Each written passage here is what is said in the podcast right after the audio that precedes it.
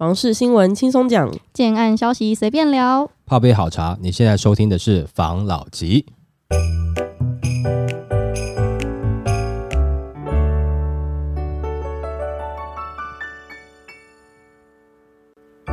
关心你的房事幸福，我是房老吉。我是大院子。我是梧桐号，我们今天要来讨论，之前不是一直在说台积电是我们的护国神山吗？对，但是它现在失灵再失灵，房市大反转。好来说吧。那这个新闻的话，它是讲打护国神山牌也失灵，内行人点名全台四区房价刷雷弹。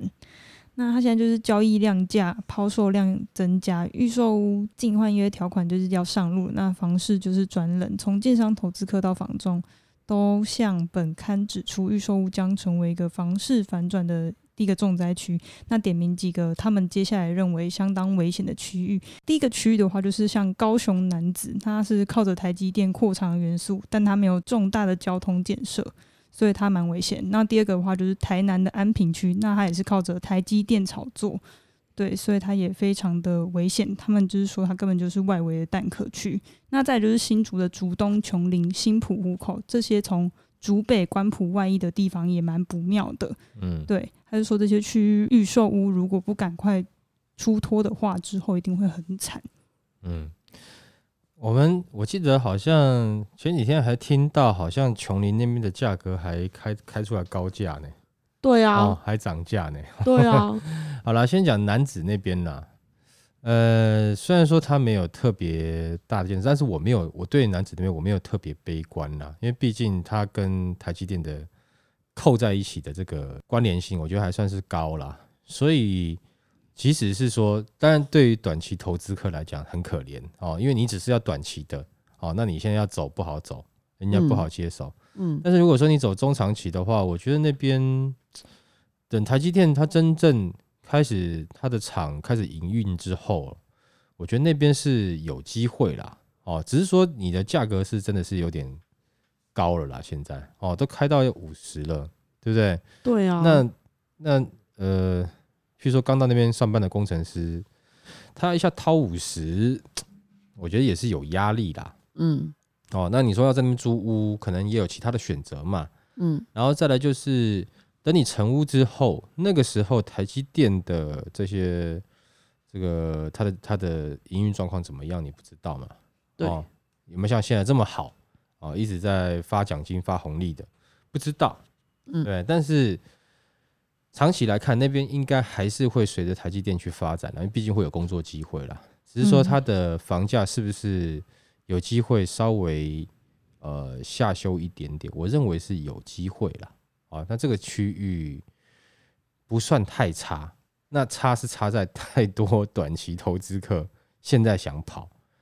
那这样的状况就跟我们前面几集讲的一样嘛，就是这个就回到我之前讲那个青浦的状况啊，前面才前面几年而已啊，嗯，哦，没有几年而已啦，二零一三一四啊，也快十年前的啦，哦，就差不多那个时候的状况嘛，嗯，哦，那后续它它的这个建设动能跟上之后，那房价就涨上涨上来了嘛，对不对可？是青浦那时候不是高铁吗？对然后还有一个什么航空城计划，难不成我们高雄要有个台积电计划？它不用计划啊，那你你你旁边有台积电，就代表你有工作机会了嘛，嗯，对不对？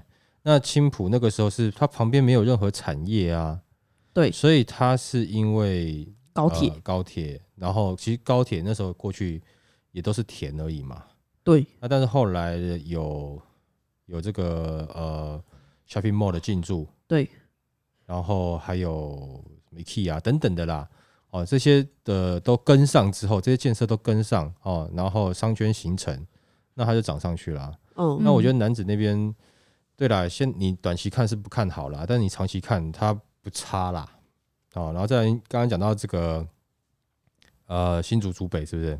嗯有讲到台南吗？嗯，他有讲台南安平区，哦，对了，台南安平区、这我们之前就讲过了嘛。嗯，然后如果有兴趣的话，就往前面几集去找啦。我忘记是哪一集了啦。那再讲新竹，譬如说它现在外溢的，从竹北外溢的竹东琼林、新浦、新浦口，嗯哦，这个我觉得啦，哦，就是他全部一起讲，我觉得应该，我觉得竹东还不算太差，只是嗯。长得是的确有点高。竹东我知道它有一块，呃，在下公馆那一个区域的从化区，对，那时候我刚接触到那一个区域的时候，它还在二十，诶，应该说建商在讨论的时候还说，哦，那边就差不多卖二十四啊，卖二十四，它底下人就要挨了哦，然后慢慢的往上加，可能卖二十六啊，然后也挨红片也，嗯，现在已经开到快要将近三了，对啊。就是开案的开案出去的开价就是近近三了，对啊，但是这个这个价格，我觉得那边房子还是会有人要买。嗯，哦，包含琼林啊，你说虎口啊，对。还有新浦啊，对。嗯。都会有人买，但是这个价格的确是有一点让人家吓到哦，就是涨得这么快。对啊，那当然来看，短期来看，的确跟刚刚新闻上面讲的一样，你最好是赶快卖一卖，跑一跑，因为感觉现在不是说外不外溢的问题嗯哦，那可能很多人就是打算他就不暂时先不买了。所以如果说他暂时不买的话，那你预售屋开在那边，对不对？你就是卖着卖着也是消耗你的销那个销售成本嘛。嗯嗯对不对？然后你的成交也会有问题嘛。那万一一直走到你是要靠土建融跟收这个预售屋的这个这个定金的话，你的资本没那么雄厚的话，那你可能就会有一些压力了嘛。如果以建商来讲，没错，哦，所以的确啦，像他刚刚讲这些担心哦，就是说，其实这个是以全台湾来看哈、哦，都是这样的状况。现在因为你就是你借钱的成本变很高了嘛，嗯然后再来是，呃，其实没有那么差，但是差的状况是什么？就是其实我们蛮多期，呃，也是蛮多个月前也讲了，就是当投资客他没办法套利的时候，好、要被这个政令锁住的时候，他会有想要抛售的状况。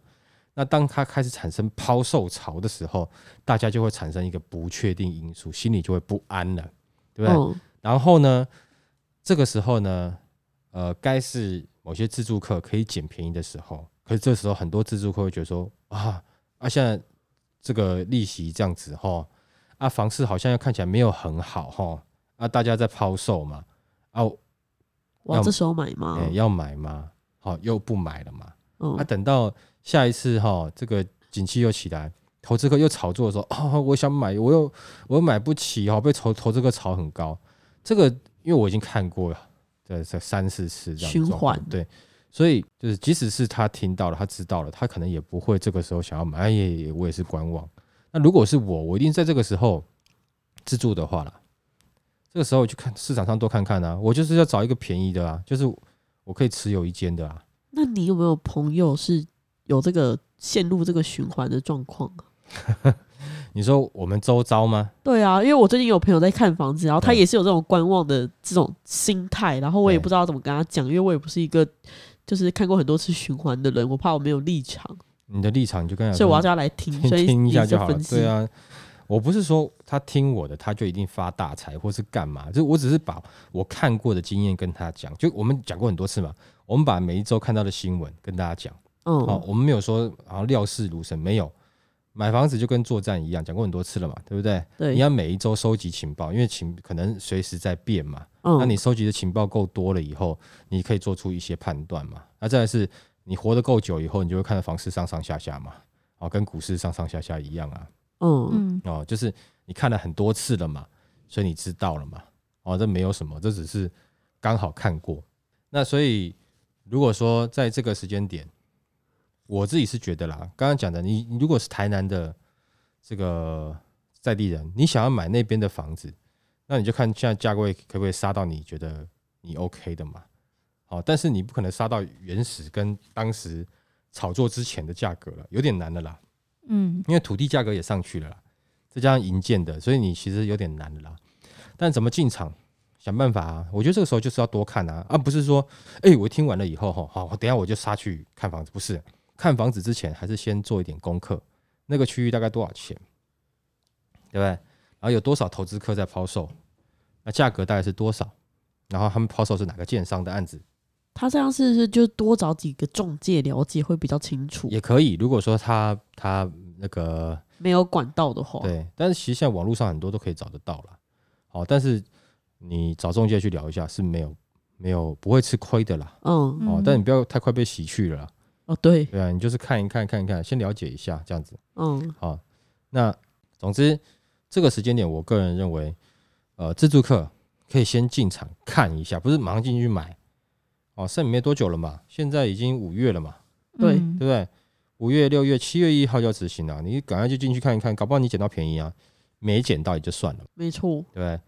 像现在又会有很多，我跟你讲，这个都一定的。我是不是讲说，等到真的房市有没有开始没有那么热，啊，或是价格有有下修，或是投资客要抛售的时候，这个时候自助客通常都不接的，对，对不对？不买不进场，然后不看好这个时机点。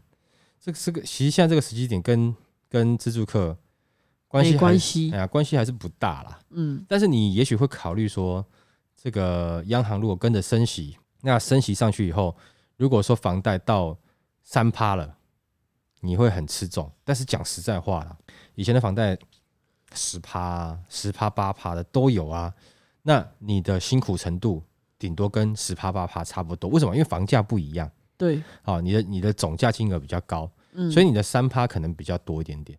可是你换个角度来讲，那个时候的薪资也没有那么高啊，没错，当然那个时候的物价也没那么高对啦，哦，所以你平均看起来，你跟那个时候、差不多。呃了不起差不多。欸我在想啊，你看，如果有些人真的因为现在央行升息不买的话，可是你房贷一背就是要背三十年呢、真的有差这两年三年吗？你晚进去跟就是就没对差、啊其实因为他如果都稀释这样平均下来，应该差不多了。因为它这一波的房贷升上去，未来会不会降下来？还是会降下来嘛？对啊，当你变成是呃通货膨胀的时候，它就有可能升息嘛，对啊，它就可能 QT 嘛，对啊，对不对？那等到你这个通货紧缩的时候，那它就 QE 啦，对啊那，那你又降下来了嘛？啊你就是对啊上上下下上上下就这样子嘛。所以你如果说你都考虑短期的，但你这个时候我就是要赶快进来弄一下，就是就是要跑的，我没有要跟你长期交往的。哦嗯，那 靠腰，怎么怎么变成这样子？对，就这种感觉嘛，就是说，那我赶快就是，哎、见好就收，我要我要闪了啊，对不对？就比如说，呃，这有点好了，我就举个例，好吧？我举个例，我有个朋友是渣男嘛，哦，就这样子，哦、确定是你朋友？对，我的朋友，对不对？他就看到一个女的很正，然后就跟他在一起啊，对不对？然后在一起的时候，当那个女的就真的爱上他，问他一一句话说，呃，我们会结婚吗？他听到这个，他马上就是就收手了，对，或者说，哎、你你是爱我，真的爱我吗？一听到就哦，他就马上出场了嘛，他就抛售了嘛，嗯，因为他已经升息了。对对对，因为他对他来讲，我只想在一起嘛，嗯对，你要我后面那些承诺，哦，那我没办法嘛，所以他嗯马上就要退场啦。嗯，是不是？那因为现在很多是这种的嘛。但如果你走长期的，你这个人你很爱，你长你爱我吗？啊，对我爱你，要结婚吗？哦，可以吗？是不是？是不是？好，那你就很开心嘛。反正就哎、那我长期我能够拥有啊，但反正就上上下下嘛。对啊，所以呃，如果说你是自助客，你听这集，你其实你要应该很很兴奋的。哎、我这样讲好像我们是在传直销，是不是？没有，就是你应该要开心的，就是哎、这个打草房的效果出来了呢。对啊，我可以进场了呢。是不是升息反而要进场啊？因为如果它没有升息的话，等于市场可能又会热络起来，他又买不到了。对，你看嘛，哈，降息的时候，对不对？嗯你的利息很低，可是房价涨了三倍，哎啊，如果你升息的时候，房价跌回来一半，但是你你的你的利息比较，高哎，你利息稍微高一点点。请问一下，你去你去想一下，你去换算一下，你你不觉得你应该这个时候进场吗？对啊，嗯我利息再低啊，我房价高到那个夸张，我还不是要缴？就譬如说好了啦，我的房价本来是一千万，涨了三倍变三千万，你不要利息，你叫我妈分三十三十年还，我都觉得很贵，三千万嘛，嗯对不对？那这时候跌回来到一千五百万了，那我利息三趴，请问一下，那我分三十年还一千五百万，我还是觉得比较省啊。就你总金额来看呢、你还是比较便宜嘛。对，啊，嗯你在在傻什么？他们可能没有想通这一点。就会觉得说、啊，好像这样子，这个时候不应该买房。对，那我再讲一个故事跟大家分享好了。在这个时间点嘛，其实世界上很多有钱人啊，包含你啊，我们就讲特特斯拉的老板好了，他把手上很多的这个呃特斯拉股票卖出去嘛，变现嘛，嗯，对不对？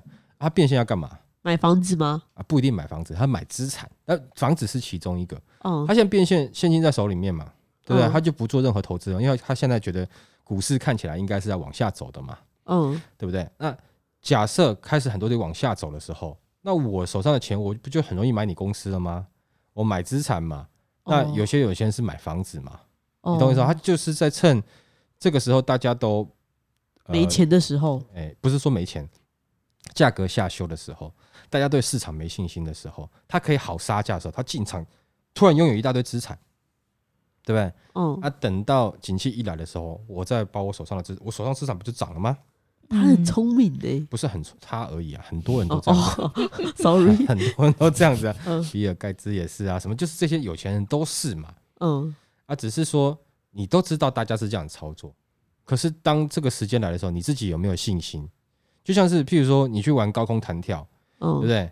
然后呃，就是它有两个塔嘛，哦对。我忘记是哪个地方，要两个塔，左边一个，右边一个嘛，要走过去吗？不是不是，就是都是都是往下跳的。嗯。啊，就是它左边一个可以往下跳，右边一个可以往下跳的，然后左边那个它就是呃教练帮他勾了钩子嘛，然后我这边教练也帮我勾钩子了嘛，然后左边那个跳下去的时候，突然他的那个橡皮筋断掉摔死了，然后这个时候这边教练跟你讲说哦没关系，那是那个教练的问题，我帮你绑很紧，没问题，你请跳。我请问一下，你这你敢跳吗？不敢啊，你明知道没问题，但是你不敢跳吗？谁敢啊？他摔死了那是。旁边的摔死啊，那个是那那边的、啊，对不对？他可能没有扣好，但我你看，我帮你扣好了，你绝对不会死。啊请跳，对不对？啊，你不跳那个一千块还是要付，那你你因为付那一千块，你也不跳嘛？对，嗯，为什么？你没信心嘛？你会怕嘛？嗯你懂我意思吗？但是有的人哦，好，那我就跳，对不对，啊，他就玩到了，他就开心了、嗯你懂我意思吗？但是他知道啊，这个时候是可以进场。你嗯你你有听懂我意思吗？哦，所以呃，如果你的朋友像现在陷入这个循环，跟他讲啦，只要那个物件是他喜欢的，也在他的预算内，真的可以考虑一下。嗯因为银行利息我，我认为啦，就是说，当然你不要叫他买那个超过他负荷的哈。嗯我认为，如果说在他这个价格在他他他的这个规划之内的一个房价的话，稍微辛苦一点点，但不会辛苦太久。哦，这个我觉得利息是会是会反转的啦，嗯股市会反转，景气会反转，房价会反转，利息也会啦，都会啦。哦，就反正所有东西就是上上下下，上上下下，就跟小孩子一样，对不对？你扒两下的时候特别乖，扒完以后等一下干又开始直接小，对不对？然后以后再过去扒两下，就是这种感觉。嗯哦，就是所以如果是自住的，其实我蛮建议，不是说你呃要你这个时候一定要去买房子哦，但你要去看一下，你搞不好真的就看到你喜欢的嗯哦，对不对？然后对方也喜欢，对就结婚吧，真的哦，是不是？哦，嗯哎，好，来下一则，下一则的话，还讲北北桃竹蛋壳区新案开价标，琼林新浦翻倍涨。那他现在就是在讲说，蛋壳区新案开价冲的比蛋黄区还要前面。那他就是有统计说，今年第一季北北桃竹出现两两处的行政区，那新案开价就是前坡高点的翻一倍起跳。那其中就是一个是新竹县的琼林乡跟新浦镇。那他们现在就是前坡房市高点本来是一字头，但今年第一季新案就是纷纷都突破三字头，就是成为这波房市多头中标速最快的蛋壳区。那涨幅前十大行政区，绝大多数都落在新竹，那两处是落在桃园。那超过半数所谓的蛋白蛋壳区，像是琼林、新浦、关西、巴德、新丰，涨幅都是三成起跳。哎、他这个蛋壳区啊，嗯我有看他说他在二零一四以前啊，琼林、新浦、关西这些地，平均一年的新案不到一个，对啊，对啊，对啊，这倒是真的，哎、跟现在差很多哎、关西我是不太清楚啦，嗯。因为关西真的是有一点远的，因为我不是有在研究竹北嘛，但是嗯琼林跟新浦跟竹北的关系稍微密切一点，所以这两个地方我都有在研究跟进。最近嗯。的新浦是前阵子应该说从前年开始表现就一直都还 OK，因为它有一个甜心从化区。那琼林呢是已经是去年的，去年开案量才突然变得稍微多一点点。嗯因为琼林它没有什么特定的从化区，它就只一只是一个比较老的乡镇，它嗯刚好是踩到竹北在暴涨，所以它顺势跟着起来的一个地方而已。连在一起嘛，对，它连在它嗯旁边。啊，因为它刚好是连在一起嘛，对啊所以其实竹北，因为它这个从化区也发展了到现在也十几年了嘛，嗯，那差不多该住满了住满了嘛，所以你看，不然大圆柏也不会进驻嘛，对不对？嗯对哦，影城也不会进驻嘛，那嗯它现在其实就产生一个外溢效益的嘛，嗯，对不对？好，那就跟台北一样，对，那我们我念上一集还是上上一集有没有讲说，就是刘德华那个理论上哦上一集嘛，啊？对对对，就是呃，他琼林，哎，琼林是是是竹北的堂弟嘛，这种感觉。嗯哦，竹北是刘德华的话，琼林是刘德华的堂弟，这种感觉。那就是被挤出去的。这个我们之前讲过嘛，是的确很有可能，当你这个景气哦，或是打房，或是大家信心不足的时候，那个海水一退去，你一看你就发现，哎，这个哦，好像我没有一定要买在这边呢，嗯，你就没有那个冲动了嘛。嗯你懂我意思吗？所以，呃，价格如果开在三十几哦，你想想看啊，在两年前哦，这个疫情来之前，竹北三十几到底站稳了没？刚站稳，对不对？啊，而且那个时候，竹北很多水岸第一排的嗯啊、对不对？也开价也才三十几万一平啊，对啊，我之前刚接触到竹北水岸的时候，开价才二十几，啊，对啊，对啊，对啊。很惊人呢、哎看来你也不年轻嘛，对不对？哈对，很惊人呢、对啊，也不过也不是说你不年轻啊，这个也差不多是两三年前的事情了，对啊对，不对？哈，也没有到很久了。对啊，所以呃，那个时候二十几万，你竹北水岸都不想买了，那三十几万你现在买琼林，对吧？那当你你是我这个年纪的话，你可能会觉得哦，我买不下去。可是很年轻的，他就有可能觉得哦，对啊，不因为他他的认知可能竹北就是大概四十万、五十万，嗯，那很年轻了哦。那但那但是但是其实对我来讲，琼林有点像一个通道啊，就是 呃。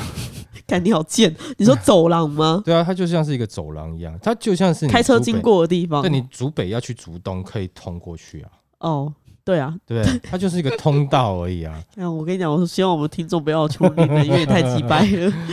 因为可能我我之前的经验是这样，就是如果说竹北玩，然后你要去看竹东那边的，那你可能就是，当你可以。过去，对，你可以走东西向快速的道路嘛，对，它有个东西向快速道路嘛，对嗯哈、嗯那你当然你也可以走琼林过去嘛，嗯，哦，那走琼走琼林过去的话，你可能还可以到后面它那个什么什么什么坚石，哎，五峰还哪里那边可以喝咖啡，嗯，嗯诶，对了，应该是五峰啦。就之类的，对对对对，反正就是，我就觉得它就是一个好像走廊这样的东西，就是给你开车过去。好啊，因为说我开过去的时候，旁边也都是田啊，也都是什么的，所以，嗯，呃，你你它没有什么太多的建设或是交通的话，其实我觉得那边的房价开到三十几，真的就是拜祖北所赐了。那但这这一波的话，祖北的价格会不会有下修呢？还要再看。啊，当然我们之前讲过，珠北的很多是工程师买，有钱，但是你你不能讲说里面没有投资客，里面也有投资客。嗯，那投资客会不会想要脱手？还是会想要脱手？所以它不会是，它虽然不会是大大范围、大面积的，但是还是会有少部分投资客还是想脱手的。嗯，嗯嗯，那因为现在问题不是说他要赚多少嘛，他现在问题是你不给我脱手的话，那我接下来就要就要付房贷了嘛，我就要违约了嘛。那投资客担心的是这个嘛？所以刚刚讲这几个地方，我觉得，嗯，蛋壳的不不蛋白的蛋壳区哦，的确在这一波就会很明显，你就会知道，当时跟你讲的这些东西有没有，都是一个很遥远的梦哦。嗯这个梦可能不会实现的。啊，所以呃，如果说你是刚好那个区域的话，如果你是自己自住啊，那环境你也可以接受，那我觉得就无所谓了。如果你是投资的话，你当时投资的眼光还真的有待再磨练了。好，对哈啊，那这个就不多说了，好不好？好，那大家看后续的价格还有变动嘛，好不好？来，好，来下一则。下一则是在说转向了，业者说卖方气焰不再高涨，买房时机来了。现在就是疫情持续延烧，然后加上台湾央行也跟着升息，房地产的市况就是已经迅速降温。那近期看屋的人就是已经变少了，就是跟去年第四季比的话，就已经少两成。那这让卖方的气焰已经不再高涨，有较多优质的案件开出合理的价格，建议有自租需求的买方现在可以择优进场。嗯，我刚刚才讲了嘛，现在就这一则新闻在哈，没错好那他现在就是说，值得注意的是，美国已经宣称今年还会再升息六次。那台湾虽然不至于可能会完全跟进，但就是提醒一下，全球量化宽松导致资金的浪潮已经在消退，对房市必必定会有冲击。那这也导致房市买卖方的势力的消长。那去年房市大好，市场完全偏向是卖房，有案子的就是老大，担心买不到房的氛围就比较浓厚，很多案子就是一释出就秒杀。那买方只要看到六十分的物件，就会出手去买。嗯那今年就是市况已经现在有点趋于冷清，那买方也开始比较多理性，就是可能要八十分物件才会愿意出价。嗯对，那市场现在正是要从卖方市场转成买方市场了。嗯，这个我来讲一个小故事好不好？但是这个听众要特别，我只是拿这个故事觉得就是可以举例而已，哈，我没有所谓的任何的这个这个性别歧视的问题，好不好你？这样的前这前言就让人很讨厌。啊，先讲哈啊，譬如说我在当兵的时候有没有？大家都在当兵，嗯，好、然后那个营战福利社哈，里面有一个大姐，对不对？嗯哦，是整个营区里面唯一一个女生。你看那个妈，整个营区里面的那些阿兵哥嘛，每个也跑去找她聊天。哎、大姐，大姐，这样子有没有？嗯知道嗯，吗？就是那种母猪赛貂蝉的感觉。嗯，哦，就没有看过那种你知道雌性的动物，你知道吗？哦，这每个干这个跟色鬼一样。嗯，那这个时候谁说话？大姐说话说了算呐、是不是？嗯，对不对？啊，那哎，你那个哎，阿斌哥，那个帮我搬一下哦，好好好，也乖乖帮忙搬。嗯，你现在去 seven，他叫你哎，帅哥帮我搬一下，你搬个屁啊！搬什么搬？你自己不会搬哦，是不是？你马上检举哦，你你在营站很靠背，搬的很乐意，对不对嗯哈？那货车一到你就帮忙搬，嗯，傻逼。因为那个时候整个营区就他一个女的，物以稀为贵呀。对嘛哈？嗯啊，你出来了以后，好不容易是轮你当老大了，可是你因为这个时候你在当兵的时候阴影啊，就是大姐你跟大姐表白了，大姐拒绝你了 啊，你就很伤痛，就是你从此以后你对女性有恐惧症。出了社会以后，就是你退伍之后，外面那么多女生，有一些可能觉得你哎、其实你还不错啊，对不对哈？嗯，对你有意思啊，你都不敢去表白，是不是？嗯哦，你又错失了良机，请记得哈、这个时机点反转了。本来是哈、卖方做老大，那人家老大做的好好的，拽了二五八万，现在换你做老大，你不要害怕做上去呢，嗯，你懂我意思吗？就嗯换你说的、啊，买来买来，我也不要去看房子，对啊，真的一个美女来追你啊，买哪有这么好的事情？啊那个连大姐都不要我了。对啊、你懂我意思吗？那大姐不一样，大姐一看是看两两千只公狗在那边呢，所以她她她眼见的是不一样的嘛。他有的挑嘞。对呀、是不是？嗯而且重点是，他妈每两个礼拜又来一题，每两个礼拜来一题，你知道吗？永远有新货补充，他哪管你啊？嗯，是不是？啊，但是你你出来的不一样了嘛？这只是虽然说是一个笑话，但是就是说，当现在反转了，那轮到你站上去的时候，你要站上去，你不要在家说哦，对呀、我现在是老大哈，我现在是买方市场，我短啊，啊你要去买啊，你要去买，你才是老大啊。嗯我不是逼你一定要买，是说如果你刚好有买房子的需求，那你去看一看，那、你看到有喜欢了，那麻烦你学习做一次老大，买房市场嘛，嗯出价嘛，杀价嘛，是不是？对，啊，你不要就是哎、现在是哦市场反转了啊，你就坐家里，对？坐家里觉得自己是老大，没有要去感受啊，对要去感受一下，你才有那个感那个做老大的感觉嘛。没错。是不是？所以呃，我们的听众如果说自助客，好，或者说你还在租屋的，因为过一段时间，我认为租屋市场也会开始变得比较嗯辛苦一点。吗？辛苦哦，为什么辛苦就是说，房东他会涨价了，哦，租屋哦租客啦，租客，那租客你会辛苦啊，就很简单，你通货膨胀跟这个升息嘛，房东不转嫁在你房租上面，我觉得真的不太可能啦，他一定会转嫁给你的啦，你懂我意思吗？可能过年再嗯多送你两个粽子，然后把房房价这样子涨高。对，一定会这样子。要不然，除非是那种那种，譬如说像我这种房东哦，啊，你跟我租房子，那如果我算你很便宜，你就知道我有别的意思了嘛。你就要拿钥匙了。不是，我也别的意思就是说，我觉得你很辛苦哦，对不对？哦，我想帮助你这样子，是不是？哎，对不对？那一定是哎，限女性吗？当然啦、男生哪需要帮助？男生需要磨练啊。男生需要阿姨，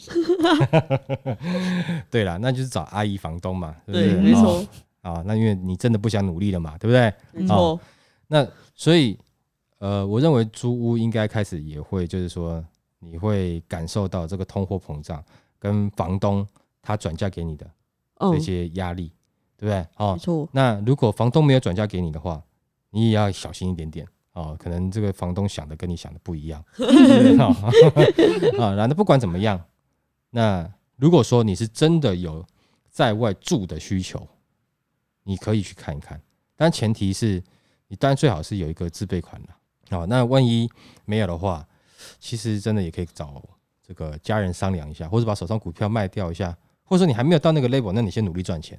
哦对不对嗯哈、那但是你可以去看一下。那假设如果说你的自备款是有的，那我觉得就去这个当一下老大吧，对不对？嗯当一下买方老大嘛。没错，这个时间你买的，我觉得价格会相对稍微比较合理一点啦。嗯嗯哦，那你等到再过一段时间，呃，如果说房市整个房市不是打扫房的关系，房市下去的话，你也许可能可以买到这个可能你觉得会更接近你要的价格，哦，有下修到你价格。可是问题是那个时候的贷款跟这个贷款的成数啊，贷款的利率可能不一定不是那么好买。最近基本上你要买房子，银行都还是很乐意帮忙你。